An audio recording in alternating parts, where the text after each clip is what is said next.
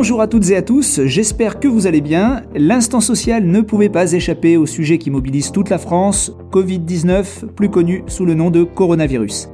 Alors, compte tenu de sa propagation, les employeurs et les directions RH se posent la question de savoir comment agir. Euh, y a-t-il des précautions à prendre? Si un salarié est suspecté d'avoir contracté le virus, quelles mesures mettre en œuvre, etc., etc.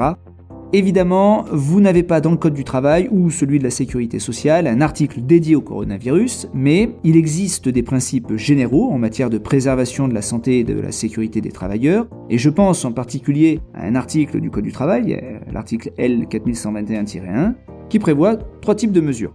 Tout d'abord, des actions de prévention des risques professionnels, des actions d'information et de formation, et la mise en place d'une organisation et de moyens adaptés. Allez, c'est parti, on fait le point sur ces trois mesures. Quelles sont les actions de prévention à prendre? Comme cela a été annoncé publiquement, le mode de transmission du coronavirus est sensiblement le même que celui de la grippe.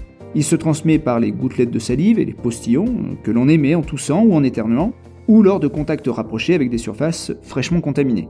À titre préventif, l'employeur devra donc inciter ses salariés à respecter des mesures d'hygiène élémentaires, comme se laver fréquemment les mains avec de l'eau et du savon ou une solution hydroalcoolique, se couvrir bien sûr la bouche et le nez en cas d'éterminement ou de toux. Alors en cas de toux, il est même conseillé de porter un masque. Bien entendu, pour que cela fonctionne, il faut que l'entreprise vérifie qu'elle est bien en capacité de permettre aux salariés de respecter ces mesures d'hygiène. Quel comportement adopter en cas de déplacement envisagé, en particulier dans un endroit où le virus euh, est présent? Bien, le principe de précaution voudrait de s'interroger déjà sur la pertinence et la nécessité d'un tel voyage et, éventuellement, sur la composition de la délégation. Tout cela pour limiter les risques de contamination. Quelles sont les actions d'information et de formation à mener? De manière assez basique, il peut être utile d'informer les salariés via une note de service ou une note annexée au prochain bulletin de paye sur le mode de propagation du virus, les mesures d'hygiène à respecter et les mesures de prévention mises en œuvre au sein de l'entreprise. En cas de pic épidémique, il faudra peut-être s'interroger sur la pertinence, par exemple, d'une intervention d'un spécialiste de la santé sur les risques réels du coronavirus et les mesures, les comportements à adopter tant au niveau professionnel que personnel.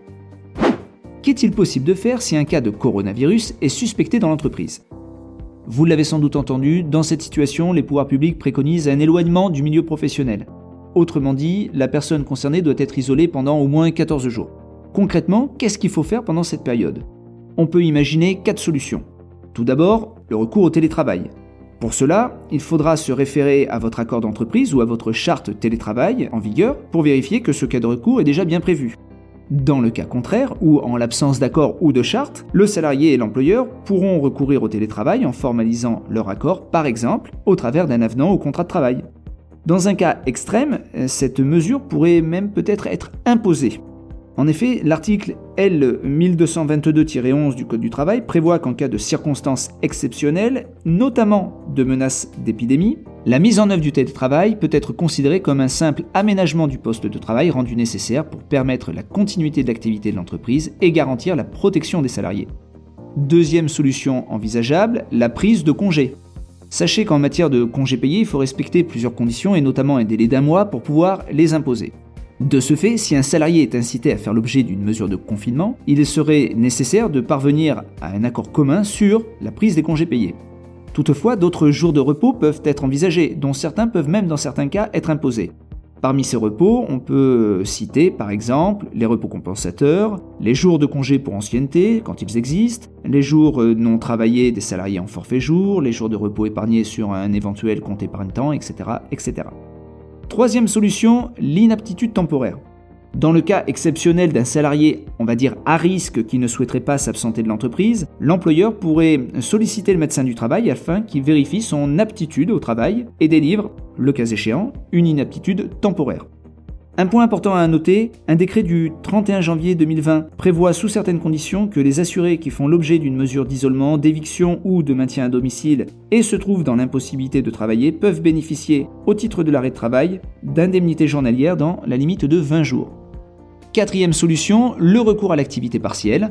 Selon l'ampleur du coronavirus, certains secteurs d'activité et certaines entreprises pourraient rencontrer des difficultés, par exemple d'approvisionnement de matières premières ou pour réaliser euh, ben, ces prestations en raison d'isolement de ses salariés. Dans ce cas de figure, un recours à l'activité partielle pourrait être envisagé.